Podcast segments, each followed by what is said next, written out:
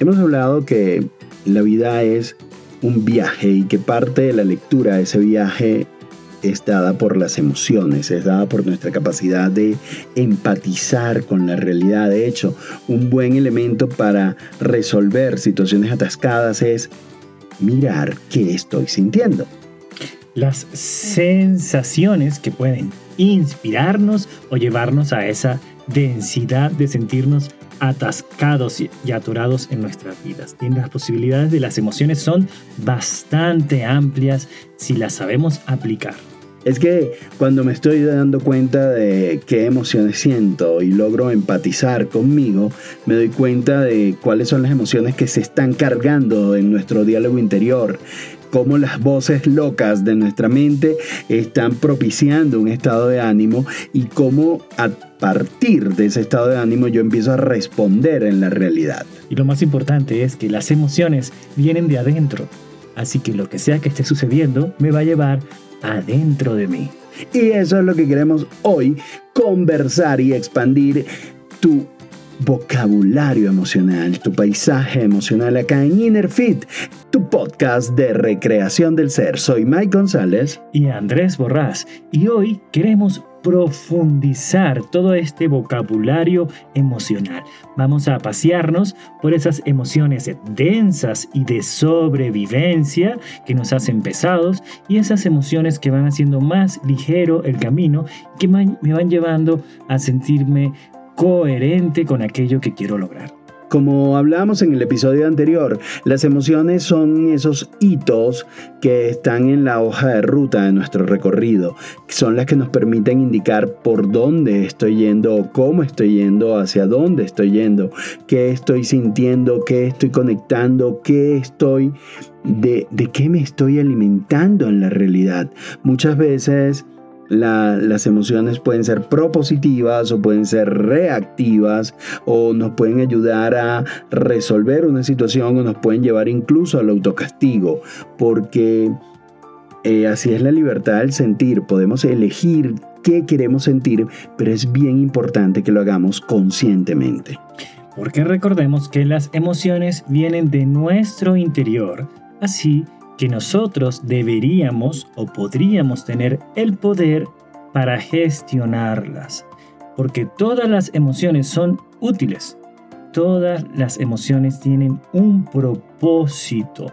Nada ha sido creado por azar del destino, y menos una emoción y una sensación, porque es como nuestra forma de movernos, esas como cuando tenemos un auto que tiene diferentes lucecitas que se van encendiendo en nuestro camino para indicarnos que hay algo que revisar, se subió la temperatura, el radiador, el aire no está funcionando, las llantas hay que atenderlas porque no va a llegar al destino. De alguna manera funciona, cada emoción tiene un mensaje y es importante eh, ubicar el propósito de cada una de ellas.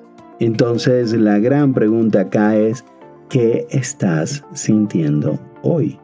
O mejor aún, ¿qué estoy sintiendo ahora? Porque la emoción te lleva directamente al momento presente si lo haces consciente.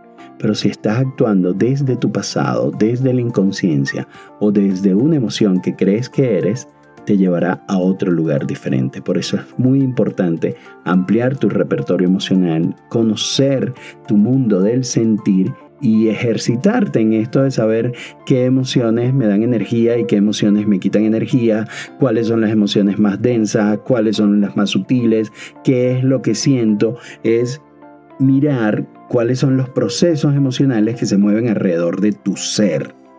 Tu ser naturalmente a buscar la paz y el amor y se va a mover hacia acciones para influir en la realidad positivamente, que son las propositivas, o para defenderte de la realidad, que son las reactivas. Y desde ese centro de tu ser, también el equilibrio entre compasión y pasión va a jugar mucho para tú empezar a moverte y a danzar con la realidad. Es interesante lo que dices, Mike, porque pareciera que todo nos lleva hacia nuestra naturaleza, que es la paz del ser. Pero también hay un programa que tenemos instalados que es lo que garantiza que estemos vivos y que podemos traducir como la sobrevivencia. ¿La sobrevivencia es la naturaleza del ser humano? ¿O la naturaleza del ser humano está más en la paz del ser? Cuando estamos atrapados en sobrevivencia, estamos en esas emociones que están como en automático y que lo que hacen es garantizar de alguna manera de que vivamos el mayor tiempo posible.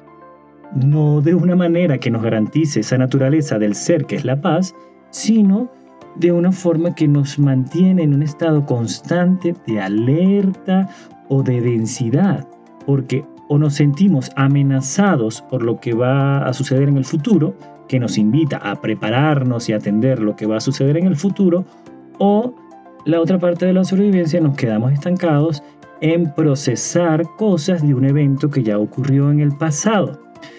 Y esto lo hace la naturaleza para qué? Para aprender. Tenemos que prepararnos a lo que va a ocurrir en el futuro y tenemos que aprender procesando todo lo que ocurrió en el pasado.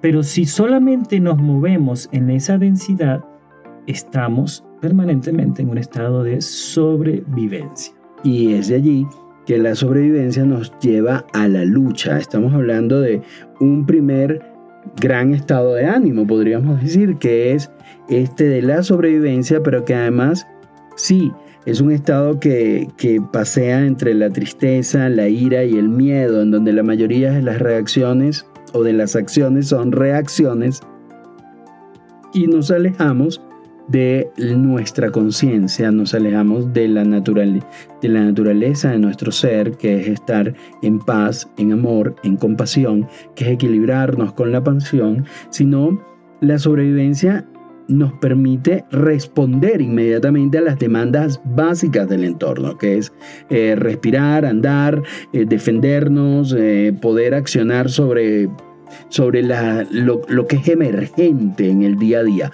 pero que no nos lleva a avanzar en cuanto al entendimiento, en cuanto a nuestra voluntad, en cuanto a nuestra acción, en cuanto a comprender nuestro sentir para hacernos más coherentes, sino que nos mantiene más como en la fuerza de la ira, en la lucha, y no es que estemos iracundos, pero, pero que estamos luchando, y cuando estamos luchando nos vamos a hacer, como decías tú Andrés, nos vamos a hacer más denso. Pregúntate cómo te sientes tú cuando luchas, cómo te sientes tú cuando te sientes atacada, cuando te sientes atacado, cuando te sientes juzgada, cuando sientes que, que, tu vida se pasea entre la tristeza y el miedo y cuando en el fondo lo que hay es una profunda rabia. En el, en el episodio anterior yo hablaba mucho de cómo mi relación con la ira por tener resentimientos guardados en el corazón me había marcado buena parte de mi vida. Y, y cuando yo estaba en ese proceso o cuando yo vivía en ira, Recuerdo que el miedo y la tristeza eran dos emociones muy cercanas a mí y sobre el miedo y la tristeza se, se desplegaba un conjunto de nuevas emociones que sí, que, que me hacían estar en, en, sobrevivencia, pero que agradezco en este momento porque me daban la energía necesaria para reaccionar. Pero quizás no era de la forma más coherente, más coherente, porque si bien no hay emociones ni buenas ni malas, hay reacciones sí que pueden ser positivas o negativas. Entonces hay que tener mucho cuidado con eso. Entonces cuando estamos en sobrevivencia, sí estamos respondiendo.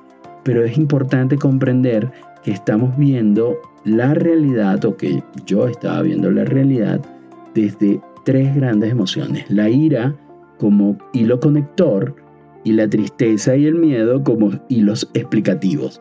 Y, y hay que tener mucho cuidado con eso.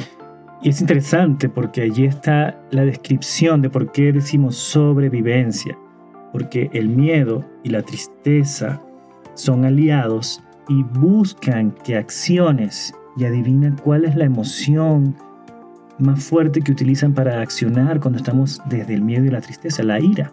La ira es el vehículo para reaccionar, para movernos a la acción. Pero cuando estoy en ira reaccionando, no soy consciente. Cuando yo estoy en ira, permito que las cosas sucedan en automático y no estoy dándome el tiempo para procesar lo que ha sucedido. Y quizás estoy defendiéndome de algo que ya está validado por cosas que sucedieron que me hacen sentir tristes y por eso estoy atrapado en un círculo infinito de reacción. Y entendamos que quizás en su momento eh, eso que me hace tener miedo o eso que me hace estar triste tiene utilidad, pero mientras yo no le ponga ingredientes, gotas o lo pase por la conciencia, no voy a poder elegir. Y el primer paso para yo salir o comenzar a hacer un camino fuera de la sobrevivencia es elegir y la elección pasa por hacerme consciente de mí y a partir de ahí se abren nuevas posibilidades y es algo que nosotros hablamos como una prueba, acción o creación. Yo puedo reaccionar o puedo accionar a, a crear una realidad. Cuando yo creo en esa acción, estoy desde la conciencia. Solo se crea desde la conciencia, porque una reacción es tan valiente. Una reacción estoy como sí. Y además, es interesante como cuando estamos reactivos desde la sobrevivencia, estamos tan ocupados, sintiendo que estamos resolviendo, que estamos haciendo y haciendo y haciendo, y que estamos en un estado de que me, merezco, lo merezco, estoy buscando el merecimiento, pero me jala una densidad que no me permite crear, que no me permite proponer una nueva manera. Pero es que la sobrevivencia tiene un grandísimo poder y es que la sobrevivencia llena un gran vacío que es quizás el vacío del propósito, el vacío de la existencia, el vacío de no conocerme. Y entonces estoy siempre ocupado haciendo algo en el afuera porque no quiero entrar en el mundo interior. Pero la misma tristeza es una súper aliada para entrar en el mundo interior porque la tristeza nos permite tener una mirada introspectiva de la vida, nos permite empezar a buscar ese sentido interno si lo orientamos de una forma positiva. Y, y, el mismo miedo ¿Para qué sirve el miedo? Para la, para la autopreservación, para cuidarnos. O sea, el miedo tiene un sentido. Entonces, algo que nos gusta es rescatar que incluso estas emociones densas, pesadas, estas emociones que te llevan a luchar o a sobrevivir, como la tristeza, la ira y el miedo, son emociones que te otorgan algo y te otorga la tristeza la capacidad de mirar hacia adentro, el miedo la capacidad de defenderte y la ira te entrega una fuerza increíble en el accionar. Lo único es que no podemos quedarnos allí. ¿Y, cómo reconocer cuándo me estoy quedando allí? Bueno, quizás podemos explorar algunas emociones que corresponden a la tristeza, a la ira o al miedo. Veamos. Porque hay unas trampas, que es lo que no tiene nada de malo o no. Porque en este, en este lugar no hay nada bueno ni malo, pero cuando yo me quedo atrapado, que son las trampas. Quizás esa tristeza y el miedo y la ira tienen trampas que me hacen quedarme pegado o que yo elijo quedarme atrapado porque me quedo allí, como tú decías, eh, que, estabas en algún momento en tu vida muy cercano a la ira, y yo les contaba en el episodio anterior que yo estaba con la tristeza, aunque la tristeza tiene un componente magnífico de maestro, si yo me hago adicto a la tristeza, me voy a quedar en una nostalgia, me voy a quedar en una culpa, y entonces algunas cosas no voy a tener fuerzas para accionar a menos que me toquen heridas de dolor. Entonces, sí hay Em, aliados siempre y cuando yo vaya y me sumerge en ellas desde la conciencia y dándome un tiempo, sabiendo de que no está definiendo mi realidad ese estado emocional. Y esas heridas del dolor se tocan para sanarse, pero para sanarse tienes que saber qué despliega en ti la herida del dolor. Y podemos mirar que, veamos ¿De qué otra forma o qué emociones pueden estar cerca de la tristeza que a veces estamos sintiendo? Puede ser el vacío, esa sensación de, no tener propósito en la vida o que nos lleva a la apatía, la, la depresión, la desesperanza, la frustración, el sentimiento de insuficiencia. La culpa. La culpa, que la culpa puede ser adictiva porque la culpa tiene un juego de, de castigo, de merecimiento la vergüenza, la traición, y el rencor. Y ahí vemos, ahí vamos viendo justamente esos ingredientes de rencor, de culpa, de sentirme traicionado, de humillación, cómo tienen componentes sutiles de algo que merezco o algo que merece el otro, porque si yo soy humillado, tiene una parte que puede quitarme muchísima energía, pero también me, si yo siento que alguien me humilló, yo puedo ir por la revancha. Y entonces estoy siendo atrapado por, por un estado emocional. Es que las emociones de sobrevivencia, en el fondo estás luchando por tu lugar en el mundo. Es que olvidaste que ya tienes un lugar en el mundo y te quedas como un hámster dándole la, a la, la vuelta a la rueda buscando tu lugar en el mundo y eso te causa frustración, te causa ira, te causa tristeza, te hace sentir un estado de ánimo totalmente pesado que, que, hace que tu realidad sea más dura de lo que es. Sí, esa, y esas emociones más como fuertes, que te atrapan más, más densa de la tristeza, que es esa depresión y vacío. Son más viscerales. Y salir de ese vacío es muy difícil, que es diferente a manejar la tristeza desde en contactar con el dolor, con el duelo, con una decepción. Son situaciones más, eh, un poco menos pesadas, quizás un poquito más ligeras, ¿no? Si yo eh, estoy viviendo un proceso de duelo, aunque fuerte, yo sé que no me está definiendo, pero si yo estoy en depresión, en desesperanza, frustrado por abandono, me justifica eso a estar atrapado en un estado de, tristeza. Sí, total. Y hay maneras de trabajar la emoción base y de elevarla, como por ejemplo la tristeza la puedes convertir en una añoranza, en una melancolía de algo maravilloso que tuviste, pero que lo puedes volver a tener si te movilizas hacia eso, o te puedes, o te puedes iniciar un proceso de introspección que te va a llevar a, a mucha creatividad, a descubrir cosas nuevas e incluso tener una mirada justa sobre, sobre la situación, sobre lo que hay en ti, te puede dar yendo por ahí, explorando mucho tu tristeza interior y entendiendo el sentir, puedes llegar incluso a la serenidad, a estar, a hacer las paces contigo. Claro, porque la tristeza, esa introspección nos va a llevar, nos quiere llevar al entendimiento, a que sintamos y puede conectarnos con esa inspiración. Por eso vemos tantos artistas, en pintores, cantantes que mueven esas fibras de la tristeza, de la nostalgia y se inspiran en una obra de arte grandísima. Una obra de arte que nos conecta, porque el entendimiento además nos lleva a sentir empatía, porque todos tenemos ese ingrediente. Y por eso se trata de ir, de ir elevando la frecuencia, de ir escalando a un nivel superior de esa emoción y ese es el juego. O sea, la tristeza, la tristeza está densa cuando estás en supervivencia, pero si escoges el camino del entendimiento, el escoges el camino de la introspección, de la compasión y de la conciencia, vas a incluso encontrar perdón, vas a encontrar aceptación esperanza y gratitud. Y fíjate cómo avanzas desde la sobrevivencia, desde emociones muy densas, a emociones cada vez más elevadas, como el disfrute, el humor o la ternura. Y yo te puedo decir que mi ira se transformó que, que, mi ira, que entender mi tristeza interior, que venía un poco de mi lugar en el mundo, de mi relación con mis padres, de, de todos los juegos que se dieron en mi crianza, se transformó en una palabra que yo rechacé durante mucho tiempo, que era la ternura. A mí antes me decían, tú eres tierno y era un insulto.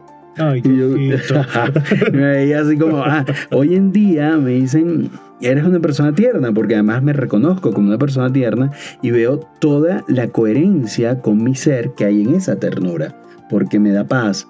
La ira no me daba paz, me hacía estar peleando. Es que la ira, la ira eh, nos, nos lleva a ese estado de furia, de defendernos. La ira es como que necesitamos la violencia. Necesitamos que corra sangre para reafirmarnos. Es que es un juego de estos aliados densos, porque depende desde de, dónde yo elija sumergirme en la tristeza. Porque si yo me sumerjo en la tristeza desde la culpa, desde la humillación, yo voy a sentir rencor y voy a sentirme en esa furia y voy a necesitar un estado de violencia que justifique mis acciones. Pero si yo elijo ir a un estado de entendimiento que está combinado con la conciencia de estar mirando el para qué y el qué puedo hacer yo con esto, voy a gestionar de una forma diferente la ira. Y a mí me encanta el juego, hablando de la gestión, que propone la psicología positiva, que es con una emoción densa, súmale tres más livianas y eso va compensando. Entonces, a veces yo puedo decir, bueno, me siento en culpa con algo, pero ¿cómo qué emociones pueden compensar la culpa. Y quizás puede ser la empatía, que, que, es una de ellas. Entonces digo, ah, bueno, no es culpa, me siento en empatía porque sí, quizás hice algo que no te hizo sentir bien, pero al darme cuenta que estoy en empatía, puedo también gestionar la aceptación de la situación y puedo gestionar el perdón. Y esas tres emociones, esos tres estados emocionales, me ayudan a equilibrar la culpa. Y ustedes dirán, ¿por qué se necesita tres sobre uno? Porque lo denso necesita mayor atención que lo liviano. Imagínense una, una, eh, la, película está de Op, es perfecto, mm. que es esta casa la casa que, esta familia, que estos seres quieren elevar para ir a otro lugar. Necesitan muchos globos para elevar porque es densa, porque es algo pesado. Entonces, si yo quiero elevarme, necesito mayor cantidad de emociones que son ligeras para poder elevar ese estado emocional y hacer que sea más ligero. Porque todo esto se trata de hacernos ligeros, porque una persona ligera es libre. Y ha llegado un poco el momento de profundizar en ese autocuidado. Y miren qué bonito suena esto es para eh, gestionar tu autocuidado, tu autopreservación, claro, porque esto está instalado en nosotros para que si estamos y nacemos y nos vamos moviendo, sepamos que si vamos caminando en la selva y se aproxima un barranco, hey, ten cuidado, te vas a caer. O si viene un animal, o si viene un tigre, o lo que sea, me tengo que proteger. Y es por eso que tenemos instalado este programa de autocuidado que está vinculado con la voluntad. Y para entender más del autocuidado, te invitamos a escuchar nuestro próximo episodio acá en Inner Fit, tu podcast para ir más allá. Recuerda, hoy estuvimos hablando de las emociones densas, ubicadas básicamente en un, continuo de sobrevivencia, en donde la tristeza, la ira y el miedo constituyen la gran fuerza de este conjunto emocional, pero que nosotros podemos trabajar a través de hacerlo liviano, a través del entendimiento, a través del sentir, para convertir esa tristeza en la apertura de la introspección y avanzar incluso hasta el perdón, la inspiración, la gratitud. Hoy estuvimos mirando cómo a veces una emoción tan densa la podemos convertir en algo tan sutil que nos permita elevarnos, elevarnos y mirar la vida desde un aspecto más noble. Somos Andrés Borrás y Mike González. Esto fue Innerfit, tu podcast para ir más allá. Escúchanos en todas tus plataformas favoritas. Además, coméntanos, háblanos y cuéntanos cómo va el camino, por favor. Y nos encantaría descubrir el mundo junto a ti. Conéctanos en recreaciondelser.com o en nuestras redes sociales como Recreación del Ser. Así que, hecho está. Sellado está bendecido está.